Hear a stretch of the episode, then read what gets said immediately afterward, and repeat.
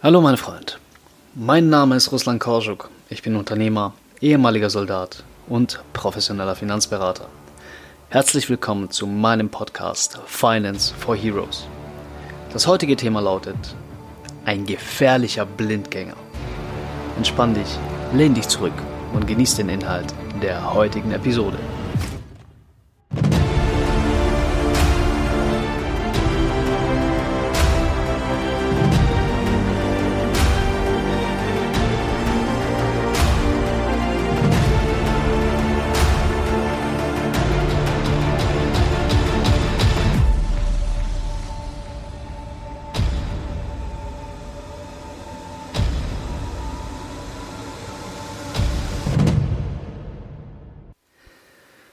Ich glaube kaum, dass es für einen Soldaten für die Erfüllung eines Auftrages weitestgehend etwas Schlimmeres gibt, als eine Waffe, die genau dann nicht funktioniert, wenn er sie am dringendsten braucht. Störungen bei einer Waffe können sowohl dich als Soldat als auch deine Kameraden im schlimmsten Fall sogar das Leben kosten und das gilt nicht nur für das Feuergefecht. Spezialisierte Einheiten wie zum Beispiel die EODs sind auf die zuverlässige und planbare Funktionalität ihrer Waffen angewiesen. Für alle, die mit dem Begriff EOD nicht wirklich was anfangen können, EOD steht für Explosive Ordnance Disposal. Das sind die sogenannten Kampfmittelbeseitiger oder, um es auch für die Zivilisten, äh, die diesen Podcast hören, verständlich auszudrücken, EODs sind Bombenentschärfer.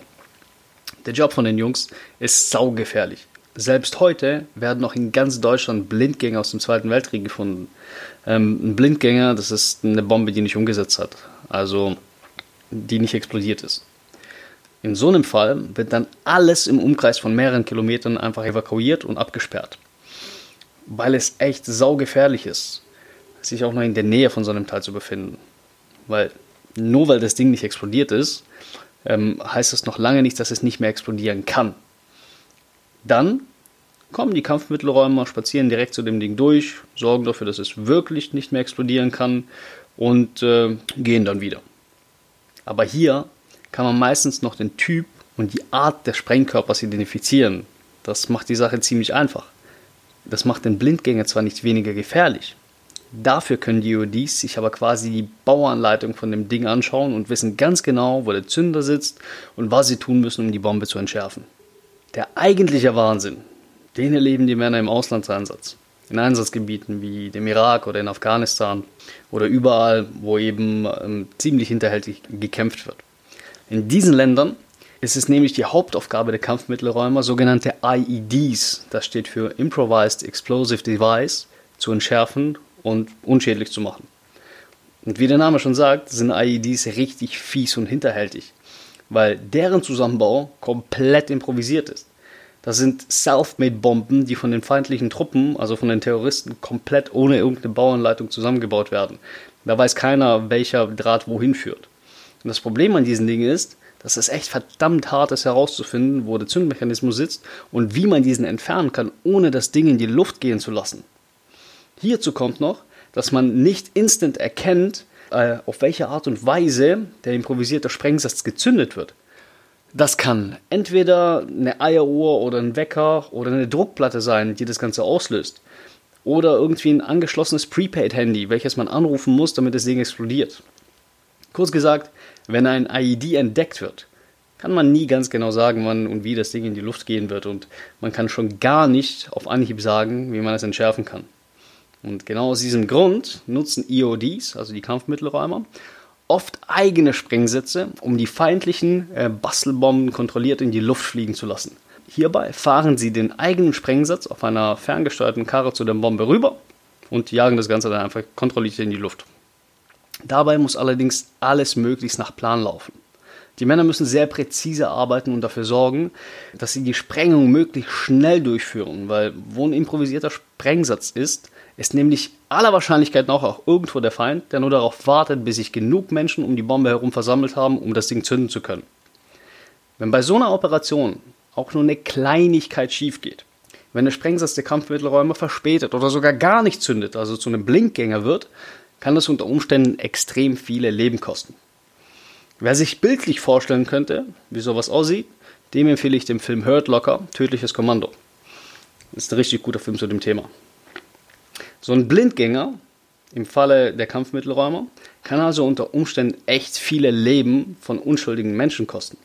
Was die meisten Menschen in Deutschland jetzt allerdings nicht wissen, ist, dass sie aller Wahrscheinlichkeit nach genauso einen Blindgänger in ihren Finanzen haben.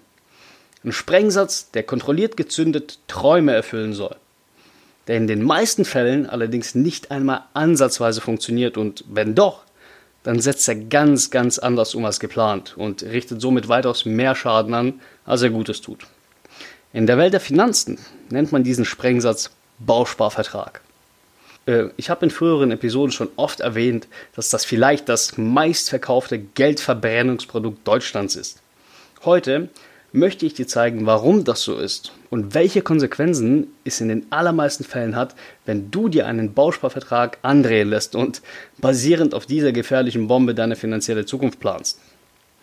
Wie ich es bereits erwähnt habe, ist ein Bausparvertrag einer Sprengladung, die man kontrolliert zünden will, um ein bestimmtes Ergebnis zu bewirken, sehr, sehr ähnlich. Schauen wir uns mal an, wie das Ganze funktionieren soll und wie der Hase wirklich läuft. Ein Bausparvertrag war ursprünglich, wie es der Name schon sagt, dazu gedacht, den Menschen die Möglichkeit zu geben, sich den Traum vom Eigenheim zu erfüllen. Im Jahr 1855, als das Bausparen in Deutschland angeführt wurde, da war das Ganze noch mehr als sinnvoll. Bausparen funktioniert nämlich nach dem sogenannten Kollektivprinzip.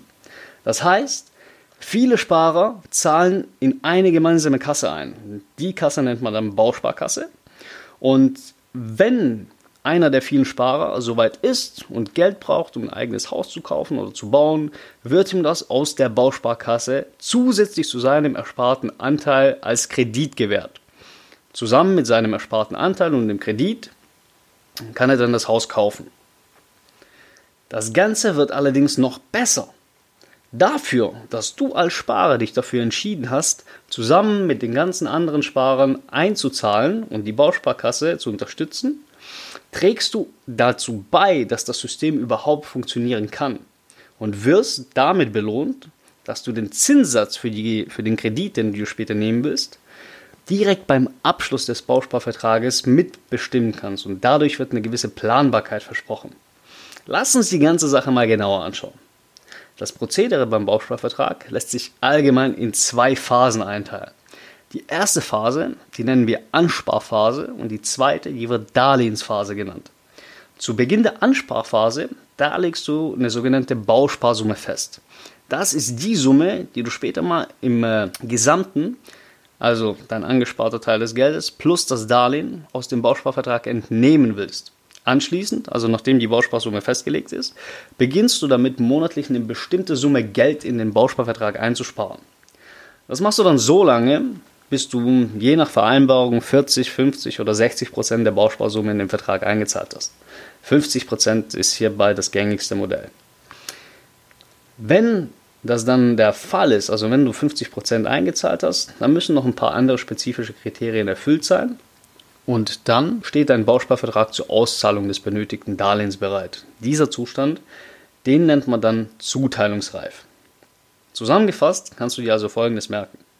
Du zahlst so lange selbst ein, bis du die Hälfte der vereinbarten Summe erreicht hast. Dann darfst du dir die andere Hälfte, die zur vollen Bausparsumme fehlt, von der Bausparkasse leihen, zu Konditionen, die du bereits bei Vertragsabschluss vereinbart hast. Und das ist mehr oder weniger alles, was dir beim sogenannten Beratungsgespräch zum Bausparvertrag erzählt wird. Was dir allerdings in den meisten Fällen nicht erzählt wird, ist folgendes. Auf die gesamte Bausparsumme, die du zu Beginn des Vertrags vereinbarst, zahlst du bei den meisten Bausparkassen irgendwas zwischen 1 und 1,6 Prozent sogenannte Abschlussgebühr. Die musst du durch deine monatlichen Sparraten erstmal ausgleichen, bis du überhaupt anfängst zu sparen. Nehmen wir hier mal ein Beispiel. Wenn du eine Bausparsumme von 100.000 Euro wählst und monatlich 300 Euro sparst, weil du fleißig und diszipliniert bist, dann sind das bei 1% Abschlussgebühr 1000 Euro Kosten, die du erstmal abbezahlen musst. Das heißt, du beginnst bei minus 1000 und musst knapp drei Monate lang erstmal Schulden abzahlen, bis du überhaupt mal bei Null angekommen bist und dann erst beginnst du mit dem Sparen.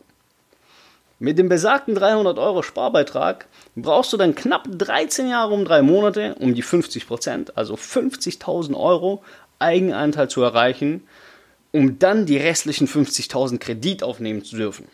Der Witz an der ganzen Geschichte ist, dass du in aller Regel maximal sieben Jahre Zeit hast, um das Darlehen von 50.000 Euro zurückzuzahlen. Du musst also dieselbe Summe Geld in einer viel kürzeren Zeit zurückzahlen. Das bedeutet, dass hier in unserem Beispiel aus deinen anfänglichen 300 Euro monatlich mit der Aufnahme des Kredites 595 Euro monatlich fällig werden. Klack! Da haben wir sie, die erste Fehlzündung des Blindgängers. Die meisten Leute können sich das nämlich nicht leisten. Und hiermit ist dann der Traum vom Eigenheim in den meisten Fällen vorbei. Denn die monatliche Rate, die verdoppelt sich von heute auf morgen. Und das können sich nur die aller, allerwenigsten Sparer leisten. Und wenn du dir das nicht leisten kannst, dann ist das gar kein Problem. Man kann die Rückzahlungsdauer natürlich etwas weiter hinauszögern, damit die monatliche Rate bezahlbar wird. Allerdings musst du hierfür auf die anfänglich vereinbarten Zinskonditionen verzichten und einen teureren Zins in Kauf nehmen. Wenn man bedenkt, dass der anfängliche vereinbarte Zins das Hauptverkaufsargument der Banken und Bausparkassen ist, dann wird das Ganze hier sehr, sehr schnell eine ganz, ganz traurige Komödie. Das Ganze hört allerdings bei weitem noch nicht auf. Du erinnerst dich vielleicht daran, dass jede Geldanlage, die nicht mindestens 2% Zinsen oder Rendite bringt, keine Geldanlage, sondern eine Geldvernichtungsanlage ist. Warum das so ist, das äh, kannst du dir in Episode 5 war das, glaube ich. Investieren ist keine Option für dich nochmal anhören. Aktuell bieten die meisten Bausparkassen während der Ansparphase einen Zinssatz zwischen irgendwie 0,1 und 1% auf das gesparte Geld an. Das heißt, dass du nicht nur durch die Kosten der gezahlten Abschlussgebühr hier dick drauf zahlst, sondern dass du durch die Inflation auch während der gesamten Ansparzeit Geld verlierst. In der Darlehensphase bekommst du dann einen vermeintlich günstigen Zins. Der ist allerdings in der Regel um 2% teurer als das, was du in der Ansparphase bekommst. Das bedeutet also, dass du bei einem Zinssatz von 1% in der Ansparphase ganze 3% Zinsen in der Darlehensphase bezahlen musst. Und das in Zeiten, bei denen selbst bei einem Privatkredit eine 1 vor dem Komma steht. Ja, aber was machen Sie in 10 Jahren, wenn Sie bauen wollen und die Zinsen dann plötzlich steigen? dann sind Sie ganz froh über die verhältnismäßig günstigen Zinsen, die Sie schon heute fest vereinbart haben. So oder so ähnlich wie die Argumentation des Bankers oder des Bausparvertreters klingen, wenn du ihn mit sachlichen Argumenten gegen den Bausparvertrag zur Regel stellst. Das weiß ich, weil ich das schon einige Male gemacht habe und es macht immer wieder Spaß. Und meine Antwort lautete in den meisten Fällen wie folgt. Sollten die Zinsen tatsächlich rapide ansteigen, dann wird es wahrscheinlich einen massiven Andrang auf die Bausparkassen geben, weil die Bauspardarlehen dann plötzlich sehr, sehr gefragt werden und es werden vermutlich extrem viele Darlehen gleichzeitig angefragt. In dem Fall müsste die Bausparkasse wahrscheinlich mehr Darlehen zur selben Zeit ausbezahlen, als sie tatsächlich Kapital zur Verfügung hat. Und das würde dann zur Pleite der Bausparkasse führen. Genau das ist zumindest ähm, der Vereinigten Bausparkasse Bielefeld-Hannover im Jahr 1971 passiert. Und wenn das passiert, dann schaue ich ganz blöd aus der Wäsche, weil ich von dem Geld, was ich hier anbezahlt habe, sehr, sehr wahrscheinlich keinen Cent mehr sehen werde. Und weil das Ganze 1971 zu einer mittelschweren Katastrophe geführt hat, wurde am 16.11.1972 das Gesetz über die Bausparkassen erlassen, in dem unter anderem geregelt wird, unter welchen Bedingungen die Bausparkasse tatsächlich ein Darlehen vergeben darf. Da steht dann zum Beispiel auch drin, dass die Zuteilungsreife des Vertrages erst erreicht ist, wenn die vorgegebene Bewertungszahl erfüllt ist. Und die Bewertungszahl, die setzt sich aus unterschiedlichen Faktoren wie zum Beispiel Anspardauer, Höhe der Sparbeiträge und noch ein paar anderen Dingen zusammen, von denen nicht mal die Mitarbeiter der Bausparkasse Bescheid wissen. Und das meine ich vollkommen ernst. Du kannst bei jeder Bausparkasse anrufen und nachfragen, woraus sich die Bewertungszahl zusammensetzt. Du wirst keine klare Antwort bekommen. In dem Gesetz über die Bausparkassen steht auch drin, dass du dich als Darlehensnehmer vor der Darlehensauszahlung einer erneuten Bonitätsprüfung unterziehen musst. Und diese kann auf Deutsch gesagt so lange dauern, wie die Bausparkassen Bock drauf haben. Das musst du dir mal vorstellen. Jetzt hast du nach 13 Jahren Sparens dein Traumhaus gefunden und freust dich darauf, für dich und deine Familie endlich ein schönes Zuhause gefunden zu haben. Dann marschierst du voller Zuversicht zur Bausparkasse oder zur Bank und möchtest dir dein hart erarbeitetes erspartes Darlehen auszahlen lassen? Und als Antwort bekommst du dann sowas wie sehr gerne. Allerdings müssen wir erst prüfen, ob sie das Darlehen tatsächlich noch bezahlen können. Immerhin ist in den vergangenen 13 Jahren viel passiert. Sie haben geheiratet, haben Kinder bekommen, ihre Ausgaben sind gestiegen.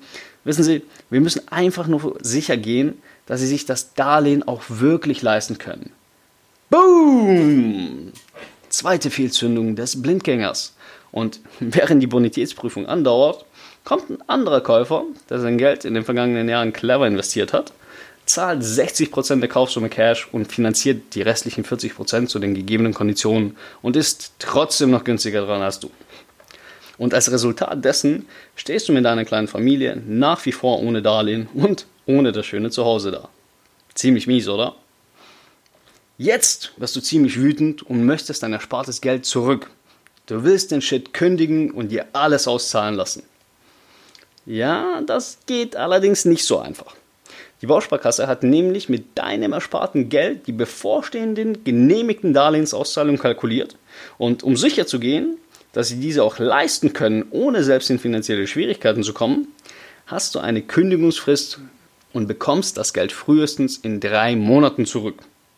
Natürlich kannst du dir das Geld auch früher auszahlen lassen, ist gar kein Problem.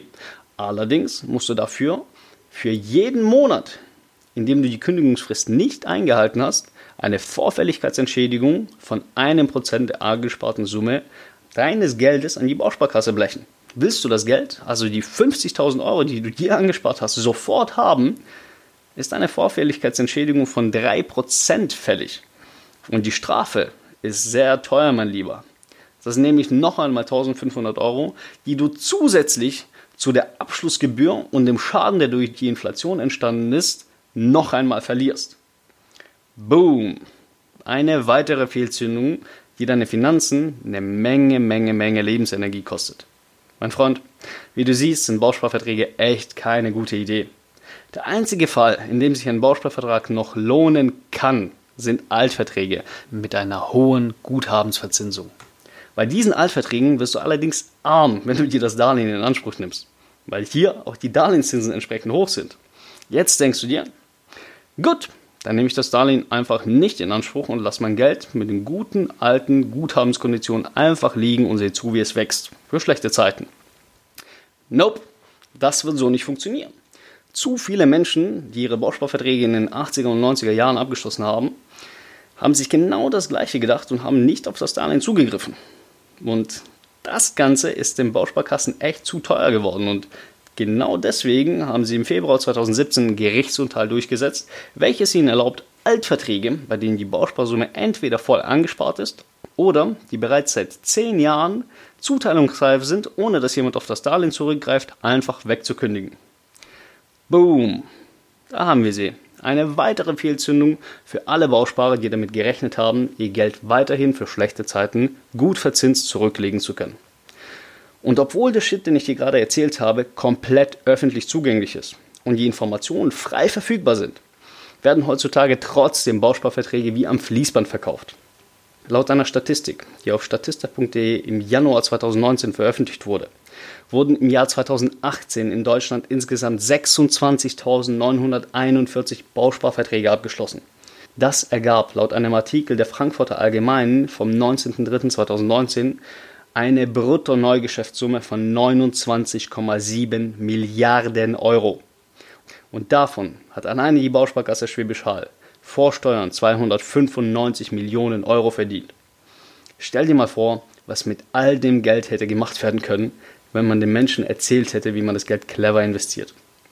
Allerdings gibt es nur sehr wenig Menschen, die die Bevölkerung wirklich darüber aufklären, was in Deutschland in Sachen Finanzen passiert. Und dir als Soldat Dir sagt es erst recht keiner. Und genau aus diesem Grund habe ich ja Finance for Heroes ins Leben gerufen.